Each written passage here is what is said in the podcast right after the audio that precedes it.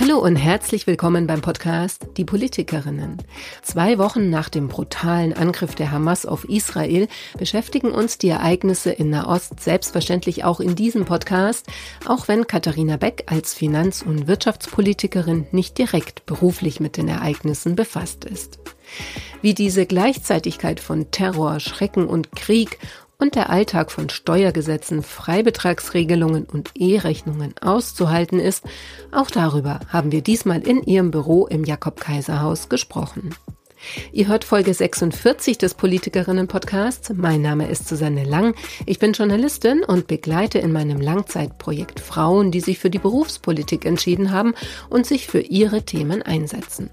Neben Katharina Beck von Bündnis 90 Die Grünen geben Jewon Rie von der SPD und Anniko Glogowski-Merten von der FDP regelmäßig einen Einblick in ihre Arbeit und in ihren Alltag. Jenseits ihrer politischen Fachthemen sprechen wir immer wieder auch über die Frage, wie Frauen sich stärker politisch einbringen können und wie Politik diverser werden kann. Alle bisher erschienenen Folgen könnt ihr auf der Website www.diepolitikerinnen.de und überall dort, wo es Podcasts gibt, nachhören. Und jetzt geht es mit Katharina Beck in ihr drittes Mandatsjahr im Bundestag, das turbulent gestartet ist. Die Landtagswahlen in Bayern und Hessen haben auch Verluste für die Grünen gebracht, dafür Zuwächse für die AfD. Was heißt das für unsere Demokratie? Auch darüber sprechen wir gleich. Hallo, Frau Beck. Hallo, Frau Lang. Ja, bei uns hat es ein bisschen länger gedauert, bis wir uns wieder getroffen haben nach der Sommerpause. Wir haben mittlerweile Oktober. Ähm, ich wollte trotzdem noch mal kurz fragen. Also fühlt sich schon sehr lange zurück an oder wie war der Start bei Ihnen? Wie war die Sommerpause? Was würden Sie sagen? War da, gab es noch mal was, was, was Sie mitnehmen konnten aus dieser Wahlkreistour dann auch? Also es ist sehr lang her und ich konnte was mitnehmen, absolut, natürlich. Ich habe dort vor Ort mit Menschen an äh, Gemüseständen, Blumenständen und so weiter in Wochenmärkten den Inhabern gesprochen, wie es denen so geht mit ihren Kundinnen und Kunden. Und habe äh, mit kleinen Unternehmerinnen in meinem Wahlkreis gesprochen, war am Flughafen, habe mir dort alles angeguckt, also auch große Unternehmen und einfach nochmal so eine schöne Auffrischung davon zu bekommen, wie vielfältig die Wirtschaft in Deutschland ist und wie viel Potenzial wir halt auch einfach haben, so sehr man natürlich einiges auch gerade bemängeln kann, aber das war sehr schön. Viele viel Mut und äh, Kraft mitgenommen, aber natürlich auch Wünsche nach Regelvereinfachungen. Ich, äh, und es wird dann immer sehr detailliert. Aber also ich habe okay. einiges mitgenommen mhm. und ähm, nichtsdestoweniger ist jetzt wirklich hier seit der Sommerpause es sehr, sehr extrem ähm, losgegangen mit sehr vielen Gesetzen im Finanzbereich. Und das wussten wir schon, aber wenn man dann drin ist im Auge des Orkans, dann ist es doch viel. Ja, nochmal zurück ähm, zu den Reaktionen, die Sie da bekommen haben. Also ich habe nämlich, in, ich hatte keine Sommerpause, aber im Juli einen Roundtable äh, moderiert mit drei Familienunternehmern und es wurde dann auch die Überschrift ähm, von Robert Habeck bin ich enttäuscht. Also es war so der Tenor, haben sich alle sehr viel erwartet. Robert Habeck steht natürlich für auch ein bisschen für die Grüne ne, und den Ansatz ähm, Wirtschaft auch ökologisch zu denken. Können, haben Sie sowas auch gehört und können Sie es verstehen, dass es diesen diese also ich verstehe, dass man aus sowas gerne eine Überschrift macht, was ich in meinen Dialogen höre. Und äh, dass natürlich ein Heilsbringer, der absolut hoch gehypt wird, äh, irgendwie auch für Enttäuschungen dann sorgen kann, ist ja eigentlich auch sehr normal. Ähm, ich höre halt eher, dass nach wie vor in der Wirtschaft auch ein großer Respekt dafür da ist, im Vergleich gerade auch zu seinen Vorgängern, wie gut er äh, zuhört, dass er eigentlich eine klare Agenda hat. Aber ja, ich meine, was ist dann passiert? Ja, im Februar Zwei Monate nach Regierungsbildung ist der riesige Angriffskrieg passiert. Das Ministerium von ihm ist ja nicht nur für Klimaschutz, sondern für die Energieversorgung da, also der Grundstein von allem im Endeffekt. Die ist komplett erodiert gewesen. Ich muss sagen, ich bin ähm, eher positiv ähm, beeindruckt äh, davon, äh, wie wir das auch mit zum ersten Mal das Wirtschaftsministerium gehabt zu haben, beziehungsweise Wirtschafts- und Energieklimaministerium geschafft haben, da über den Winter zu kommen. Und dass jetzt nicht alle Versprechen des positiven Heizbringers eingelöst werden können, ähm, ja, damit müssen wir halt leben. Hören Sie sowas auch? Also wenn Sie jetzt im Austausch sind mit Unternehmen, klein, mittel, groß, also kommt da auch Enttäuschung, dann wird die herangetragen an Sie oder war das jetzt eher positiv, was Sie an Rückmeldungen bekommen haben? Gemischt, ne? Also ich glaube halt einfach, dass es so vielfältig ist. Also das eine ist natürlich, wenn man eine Krise, eine Totalkrise abwendet, dann merken das die Leute natürlich weniger. Ne? Aber es gab ja wirklich die ähm, Gefahr, dass wir Produktionsstätten komplett schließen müssen und so weiter, ist ja alles nicht eingetreten. Und das wird schon auch sehr äh, geschätzt. Also und äh, gleichzeitig natürlich wünscht man sich, also die einen wünschen sich, dass wir uns in der Regierung mehr durchsetzen, die anderen haben den Eindruck, wir setzen uns viel zu viel durch und Vielleicht ist das auch ein Zeichen einer gesunden, hoffentlich nach wie vor lange gesund bleibenden Demokratie, dass man es halt nicht immer allen recht macht, so ist es halt normal, aber das ist der Nordstern äh, der Politik, die wir machen, dass es im Endeffekt allen irgendwie besser gehen kann. Ja, auf die Demokratie kommen wir sicher auch gleich nochmal zu sprechen. Ich habe ein Beispiel, also wir müssen jetzt nicht total ins Detail gehen, aber ein Beispiel fand ich äh, interessant. Ähm, das war ähm, sozusagen das, die Begründung, dass sich Nachhaltigkeit im Endeffekt nicht lohnt bei öffentlichen Ausschreibungen. Also wenn man sozusagen auf Nachhaltigkeit setzt, wie der eine, ähm, das war äh, Dr. Schnell, Reinigungsunternehmen, ähm, dass man dann bei öffentlichen Ausschreibungen eher den kürzeren zieht, weil man teurer ist. So. Ist, ist das sowas, wo Sie sagen, ja, da, da gibt es tatsächlich ja, aber das eine hat Baustelle? ja nicht Robert Habeck eingeführt. Das liegt am er könnte es aber ändern. Nein, das liegt am europäischen Vergaberecht. Und da setzen wir uns ja schon sehr lange für ein, dass das geändert wird.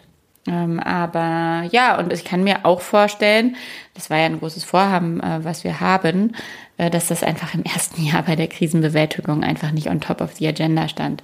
Und ich würde mir auch wünschen, dass wir da weiter sind. Ähm, parallel haben wir jetzt das Wettbewerbsrecht gerade für kleine Unternehmen wichtig, so reformiert, dass es eben große Preisabsprachen unter Oligopolen nicht mehr so stark geben kann. Etwas, was oft übersehen wird.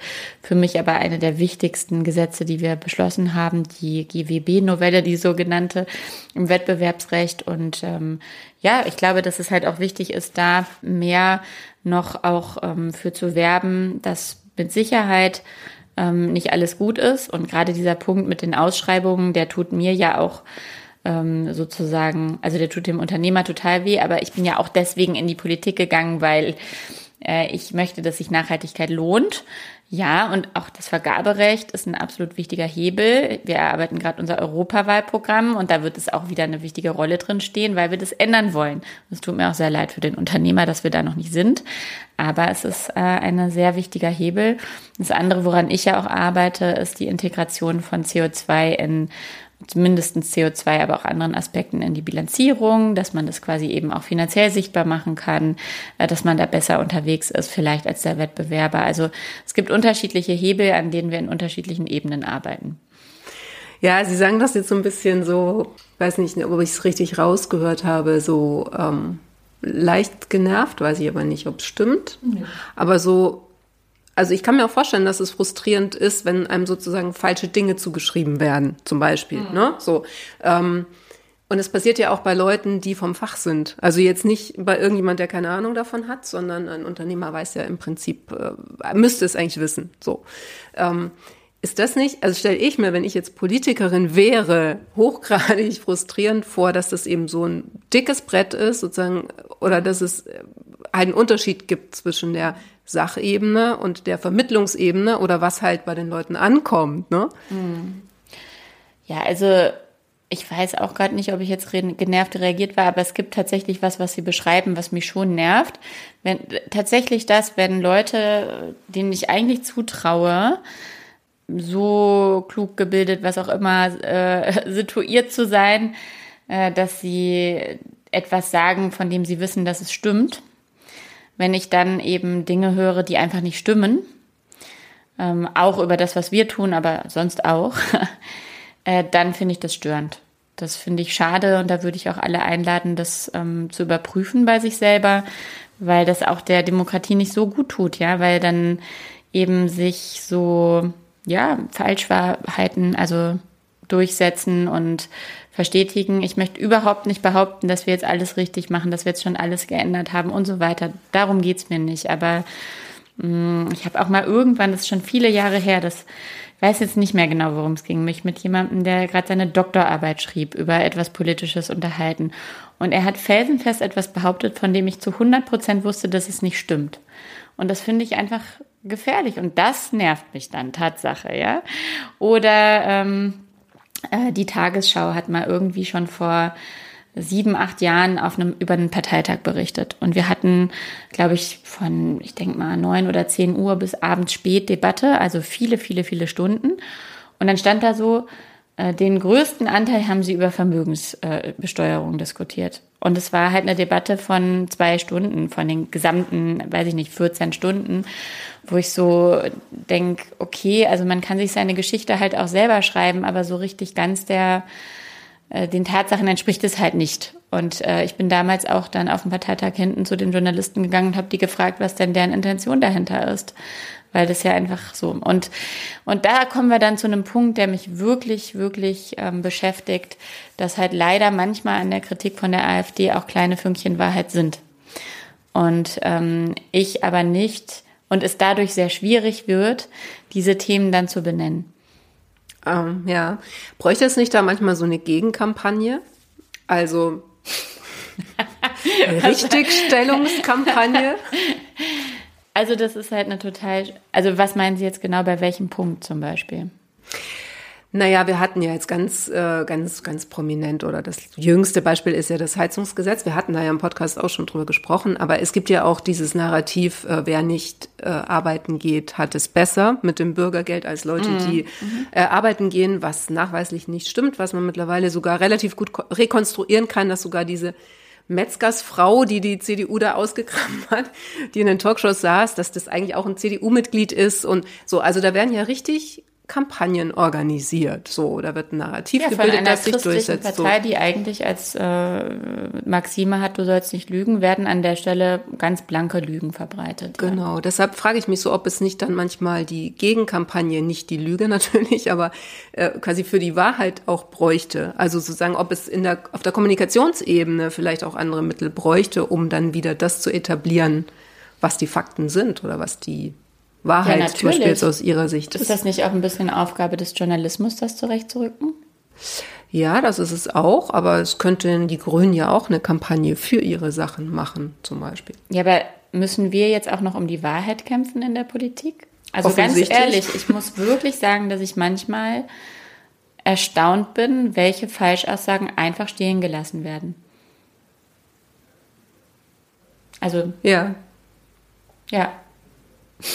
Also ich darf als Politikerin sehr schwierig wirklich nur ähm, etwas zur Arbeit von JournalistInnen sagen, das verstehe ich auch, aber das macht mich manchmal ganz schön, das beschäftigt mich, weil ich mich frage, wie dann eigentlich quasi diese Aufgabe, also zumindest bei den öffentlichen Rechtlichen, der einfach auch Informations- ähm, zur Verfügungstellung. Ich weiß, es gibt dann manchmal irgendwie so einen Faktencheck und so, aber ich sitze oft vor, wenn ich gucke gar nicht so viel Fernsehen, aber ich sitze davor und denke so, wie das bleibt jetzt einfach so stehen? Also da müsste doch einfach jemand sagen, das stimmt nicht oder Sie meinen so. in Talkshows jetzt oder in was? In Talkshows, in Interviews, in hm. unterschiedlichen äh, Bereichen und ähm, klar kann man sagen, ähm, wir müssen alles machen, das geht aber nicht. Also ich weiß jetzt ehrlich gesagt nicht, genau, ähm, wann wir jetzt komplett die Diskurshoheit zurückerobern sollten und mit welchen Mitteln. So, das ähm, kann nicht alleine die Aufgabe der Grünen sein. Ähm, wenn wir nochmal auf das Wahlwochenende gucken, also weiß nicht, ob Sie gerne drauf gucken, zurückgucken. Also Bayern und Hessen. Ähm, die Grünen haben es ja jetzt nicht so schlimm abbekommen mit den Verlusten wie äh, die anderen beiden Ampelregierungen. Also wir haben am allermeisten Prozente von allen verloren. Ja, aber insgesamt. das ja. absolute Ergebnis ja. ist nicht so schlimm, aber verloren genau, haben wir am allermeisten. Ja, sie haben am allermeisten, das stimmt. Aber ich meine, sagen, wenn man die Prozente anguckt, stehen sie noch am besten da. Ähm, ja, nichtsdestotrotz, genau, es gibt Verluste. Ähm, also genau, freuen Sie sich trotzdem über das Ergebnis oder ist das so, wie gucken Sie da drauf? Oder sagen Sie sowieso, naja, das sind Landtagswahlen, das ist sagen für meine Arbeit eingeschränkt wichtig? Wie, naja, wie geht es also Ihnen? Also das ist sehr wichtig und äh, gerade auch, weil natürlich wir als Land äh, sowohl von, also wir haben ja ein Zwei-Kammern-System. aus äh, Bundesebene und Länderebene. Und deswegen ist immer wichtig, wer in den Ländern regiert, zum Beispiel. Ähm, für die Steuergesetze insbesondere, weil die immer, man nennt das zustimmungspflichtig, sind. Ähm, das bedeutet, dass der Bundesrat zustimmen muss. Also wir können auch Bundesgesetzgebung machen ohne Zustimmungspflicht, aber Steuergesetze sind immer zustimmungspflichtig. So, deswegen kann mich das als Finanzpolitikerin gar nicht äh, irgendwie uninteressiert lassen, wie die Wahlergebnisse sind. Und natürlich wurden die Debatten ähm, ja auch auf der Bundesebene geführt oder die Kampagnen gegen die Grünen. Und was ich wirklich eben bemerkenswert fand, und deswegen habe ich mich zunächst auch erstmal gefreut, war, waren die doch dann historisch zweitbesten Ergebnisse, die wir dann in beiden Bundesländern äh, erhalten haben, trotz des extrem krassen Widerstands, des krassen, also ja nachgerade äh, destruktiven Wahlkampfs gegen uns, der sich ja teilweise sogar in Gewalt, physischer Gewalt geäußert hat, weil einfach so getan wurde, als ob die Grünen der absolute Antichrist sind und ähm, eben noch nicht mal mehr irgendwie die AfD. Also das fand ich schon, das hat mich schon auch sehr beschäftigt, ob da nicht gerade von anderen demokratischen Parteien, vielleicht haben wir ja dann Anteil dran, oder sagen wir mal von den demokratischen Parteien gerade ähm, ein historischer Fehler begangen wird, den eigentlichen Feind sozusagen nicht zu erkennen. Hm. Also, oder nicht ausreichend zu bekämpfen. Also was, was ist der eigentliche Feind? Ja, natürlich das Erstarken des Rechtsextremismus, mhm. das uns in absoluten Wohlstandsverlust und schlimme, schlimme historische Phase bringen würde. Und Antidemokraten wählt man halt nur einmal, dann ist nämlich die Demokratie nachher abgeschafft. Was würden Sie sagen, wäre die bessere Idee, die zu bekämpfen oder das, den also zu bekämpfen? Sie wurden ja fast gar nicht adressiert. Ne? Also wenn ich mir angucke, was getwittert wurde von den Unionsparteien, war das eigentlich ständig anti-grün mit Unterstellungen, die nicht stimmen. Es gab überhaupt kein Verbots-, Gebots-, Gender-Gedöns von null. Die Verbotspartei an der Stelle ist die CDU-CSU, die Menschen verbieten will, so zu sprechen, oder Behörden und den Menschen, die in ihnen arbeiten und ähm, oder dieses Gänge oder die Unterstellung, kein Fleisch in der Kantine. Es wurde wirklich auch wieder gelogen, auch gegenüber, auch das mit dem Fleisch. Also es ist so, da wurden einfach Ängste geschürt und Unterstellungen gemacht, die nicht gestimmt haben. Und das ist, das sind dann im Endeffekt nach gerade Quatschdebatten. Dabei müssten wir uns eigentlich anders verantwortlich um dieses äh, Land gemeinsam kümmern als Demokratinnen und Demokraten. Also was mich persönlich echt erschrocken hat, ähm, war, waren die Ergebnisse bei den jungen Menschen, also sowohl in Bayern als auch in Hessen vor allem, hat es mich erschrocken, ähm, dass die AfD da sehr stark war. Also das finde ich schon krass, wenn junge Menschen das Gefühl haben, das ist die Lösung für mich und meine Probleme.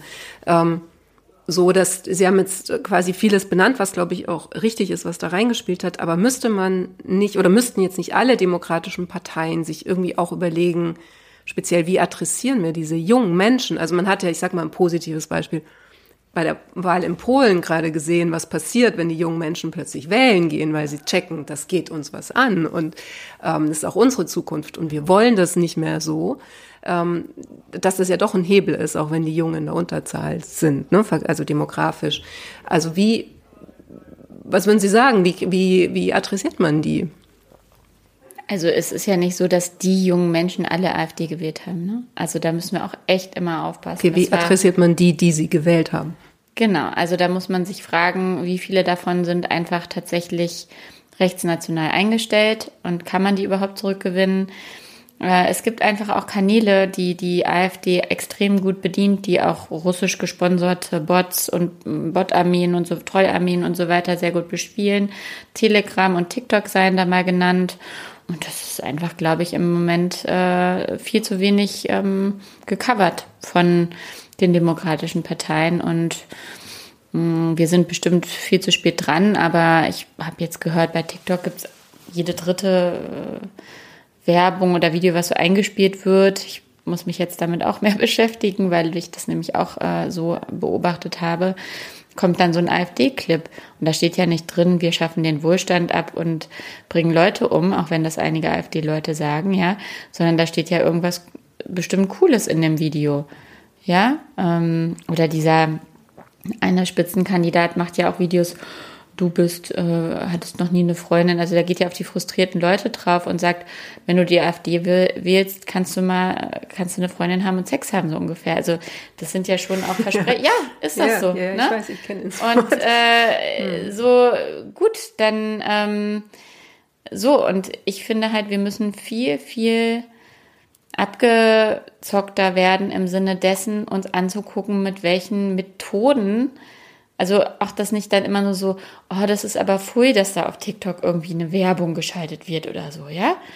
Nee, also dann, keine Ahnung, ich meine, wir haben doch nichts davon, wenn wir hier in Schönheit sterben. Ähm, wir sollten eben nicht lügen, wir sollten eben nicht äh, mit Falschaussagen was gewinnen, aber wir sollten lernen, dass es wichtig ist, die Menschen da sozusagen zu adressieren, wo die Sorgen sind oder wo auch Wünsche sind und vielleicht auch mal mit positiven Emotionen äh, zu kommen und oder zumindest nicht so zu tun, als ob alles feini ist, weil offensichtlich machen sich ja viele Sorgen und haben Abstiegsängste und es gibt sehr viele Menschen in Deutschland, die sehr unter der Inflation leiden und dann entsteht eine Anti-Haltung und da geht die AfD offensichtlich mit einer sehr guten Propaganda rein und das muss man dann einfach auch adressieren, annehmen und selber was dem entgegensetzen. Leider ist das sehr gut finanziert, was äh, dort passiert im Rechtsnationalismus. Auch ähm, so äh, scheint es äh, zu sein äh, von russischen ähm, äh, Finanziers und anderen Geldquellen. Und da gibt es einfach so eine große antiliberale ähm, Achse, auch weltweit. Das meinte ich vorher mit Gegenkampagne. also dann soll die kleine grüne Partei mit 14,8 Prozent die wir früher einstellig waren, wir sind jetzt die Antwort alleine. Also da würde ich mir gerne eine größere gesellschaftliche Allianz wünschen. Ich habe ja nicht gesagt nur die Grünen, mhm. aber ich spreche ja gerade mit einer Grünen. Absolut. Ich Sie möchte sind heute diese, aber hier auf ich möchte diese, ich möchte diese ähm, Verantwortung auch annehmen. Nur es ist ein zu wichtiges Thema, als dass äh, die Grünen alleine das lösen werden. Ich weiß auch, dass super viele Leute super viele Hoffnungen in uns haben und dass wir auch da manchmal Dinge, also manchmal Menschen verlieren. Nur ich möchte eben heute mit deutlichen Worten, die ihnen als Anti erscheinen, das möchte ich gar nicht äh, bewirken, dieses Bild. Kontra, ähm, ich muss sagen Kontra, nicht Anti. wie auch immer, wie auch immer. Ähm, eben, es geht um viel, ne, Frau Lang? Ne, deshalb, also ich frage das ja auch jeden. Aber ich frage das ja nicht nur Sie ähm, oder jede.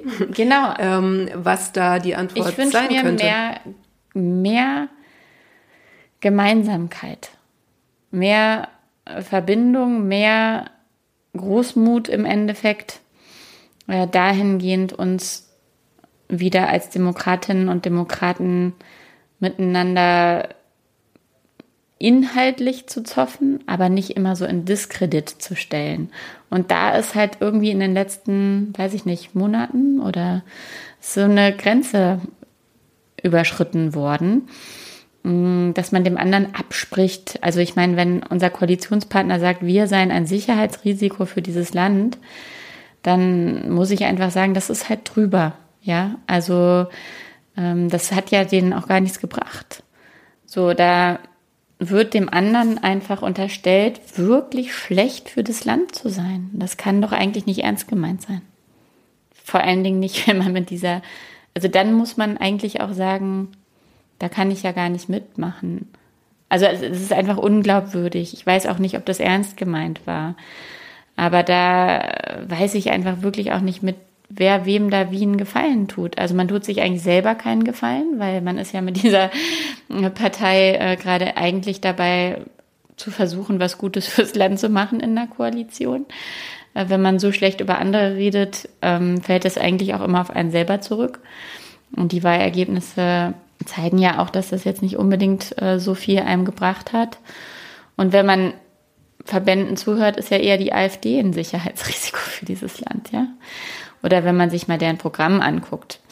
Äh, das ist zum Beispiel was, was auch viele sträflich vernachlässigt haben. Wir haben so lange gedacht in Deutschland, dem Land des Nationalsozialismus, also historisch wo es bei uns war mit dem Holocaust, reicht es, Abschreckung zu erzeugen, indem man nachweist, dass eine Partei in Teilen rechtsextrem ist, dass es tatsächlich faschistische oder faschistisch ähnlich, nee, ich glaube, man darf Björn Höcke sogar einen Faschisten nennen. Mhm, ähm, so, aber das kam ja raus. 89 Prozent der Wähler haben gesagt, dass ähm, sei ihnen egal oder auf jeden Fall nicht wahlentscheidend gewesen. So und das war, glaube ich, zu lange die Hypothese. Und ähm, da ist offensichtlich der Frust äh, größer und da ist offensichtlich der Wunsch nach irgendwie was komplett anderem in der Politik halt größer und das ernst zu nehmen. Ich glaube, das haben wir Demokratinnen und Demokraten zu lange übersehen. Und ähm, da ist natürlich auch nicht so gut, dann einfach nur zu sagen, das sei eine schlechte Laune-Partei. Das unterschätzt meines Erachtens halt eben auch die Dimension, in der wir gerade unterwegs sind.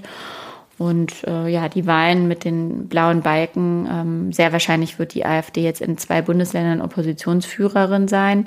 Das heißt, die darf immer als erstes die Gegenrede dann halten. Das ist schon hart, auch für die Landtage vor Ort, ne? Hm. Ja. So einen harten Sprung machen zu ähm, aber es hängt ja immer alles miteinander zusammen, ne? ähm, weil natürlich seit einer Woche die, die Situation im Nahen Osten alles bestimmt. Also da erstmal die Frage, ähm, wie ist das in Ihrem politischen Alltag? Sagen natürlich menschlich betrifft es Sie mit Sicherheit, gehe ich davon aus. Aber sind Sie jetzt in Ihrer Arbeit auch, äh, also fließt das rein oder wie muss man sich das vorstellen? Oder läuft das sozusagen parallel? Ja, also ich verhandle gerade vier Gesetze parallel und äh, Steuergesetze haben einen keinen direkten Zusammenhang gerade mit dem furchtbaren Angriff der Hamas auf Israel und äh, dem, was dort gerade alles passiert. Und nichtsdestoweniger ist natürlich dieses Thema omnipräsent ähm, von, für mich als Mensch. Das hängt schon auch, finde ich, zusammen mit dem Thema, was wir gerade besprochen haben, mit der Radikalisierung, mit der Abkehr von dem also ne, die Feierung von so extremen ähm, Gräueltaten, die ja dort auch mit den Geiseln ähm, begangen werden ja, durch die Hamas, dass Menschen dafür feiernd auf die Straße gehen, das ist einfach eben meines Erachtens nicht Teil der demokratisch-friedlichen Ordnung, in der wir eigentlich leben und auch leben wollen. Und natürlich treibt mich das um. Und gleichzeitig gibt es einen ein Parallelstrang, das halt jeden Morgen weiterhin um 7.30 Uhr oder 8 Uhr und dann mit Vorbesprechungen noch ein bisschen früher die Gesetzesverhandlungen zum Wachstumschancengesetz, zum Zukunftsfinanzierungsgesetz, zum Gesetz zur globalen Mindeststeuer und zum Steuerberatergesetz stattfinden, wo es auch um wichtige Dinge geht, weil eben andere Dinge auch weitergehen. Und deswegen haben wir jetzt nicht äh, komplett alle Gesetzesvorhaben. Die deutsche Wirtschaft braucht äh, bleibt ja jetzt auch gerade nicht stehen und hat nach wie vor, ne, in diesem Jahr ist es ja eine leichte Rezession. Der IWF sagt, im nächsten Jahr geht's schon wieder ähm, bergauf. Nichtsdestoweniger wollen wir da ja Impulse geben. Wir wollen auch einiges in der Bürokratie vereinfachen und das muss halt alles parallel auch gemacht werden. Deswegen gehört es, finde ich, auch mit zu meiner Verantwortung als Politikerin, beide parallel also diese Parallelität irgendwie auszuhalten ne, in der einen Minute eigentlich den Tränen nahe im Plenum zu sitzen, den israelischen Botschafter da zu haben und dieses Angriffs da äh, zu gedenken und äh, der Situation ähm, und gleichzeitig dann eben eine Stunde später über die Untiefen von äh, Freibetragsregelungen und äh, Umsatzsteuergestaltungen und äh, E-Rechnungen zu sprechen. Nur ich kann ja jetzt nicht äh, sagen, liebe äh, Wirtschaftsprozesse, ihr seid mir jetzt auch egal, weil gerade die Hamas äh, Israel angegriffen hat, sondern das ist ja eben dann meine Rolle und das äh, muss ich dann einfach die kognitive Dissonanz aushalten. Aber das ähm, geht ja weiter. Ja, das stimmt. Wir werden sicher beim nächsten Mal, fürchte ich, auch noch drüber sprechen. Ja, vielen Dank. Sie möchten nicht über Steuern reden? Nein, ich habe jetzt Israel gemeint. Ich dachte, äh, Sie beziehen das darauf, dass das auch weitergeht. Also ja. nehme ich auch an, leider, dass das jetzt nicht keine schnelle Lösung finden wird. Das stimmt. Wahrscheinlich wird einfach diese Parallelität weitergehen. Ich habe ja immer noch diesen Traum, es gab ja auch Kriege, die nur zehn Tage gedauert haben oder so. Äh, da habe ich heute Morgen so eine kleine Hoffnungsmoment äh, gehabt, ob sowas möglich sein könnte. Aber ich sehe ja eher so die Tendenz, dass Hisbollah, Iran und so weiter jetzt ihre Chance wittern. Und ähm, aber ich bin keine Außenpolitikerin und kann das nicht wirklich bewerten. Äh, nur das ist, kann jetzt in alle möglichen Richtungen gehen und ich finde es sehr wichtig, dass Biden, Scholz, Baerbock etc. dort auch wirklich alles, was diplomatisch geht, gerade äh, versuchen. Ja, vielen Dank für den ja, sorry, falls es heute kontra wirkte. Nein, ich, finde das äh, gut. Ach so. ich bin doch gerne immer mehr. so gerne so konziliant, aber nee, ähm, beim Thema Demokratie bin ich wirklich sehr engagiert und ähm, möchte auch, glaube ich, durch vielleicht deutliche Aussagen, vielleicht die Hörerinnen und Hörer dazu animieren, sich ein bisschen mehr noch, wenn es sie es nicht schon tun, einzubringen, weil ich wirklich glaube, dass jede einzelne Person Teil dieser Demokratie ist in Deutschland und ähm, es wichtig ist zu merken, die ist halt doch nicht selbstverständlich, leider, ähm, sondern sie muss jeden Tag neu gestaltet werden. Und deswegen würde ich das gerne doch persönlich noch als Einladung äh, ummünzen, sich einzubringen. Ja, vielen Dank, Frau Beck. Danke Ihnen auch.